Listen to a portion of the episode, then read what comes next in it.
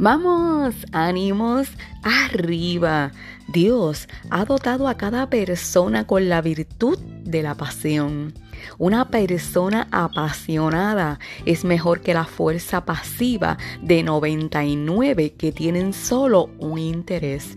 Demasiadas personas tienen solo un interés en su destino. El libro de Eclesiastés capítulo 9 versículo 10 te dice, todo lo que te viniere a la mano para hacer, hacedlo según tus fuerzas.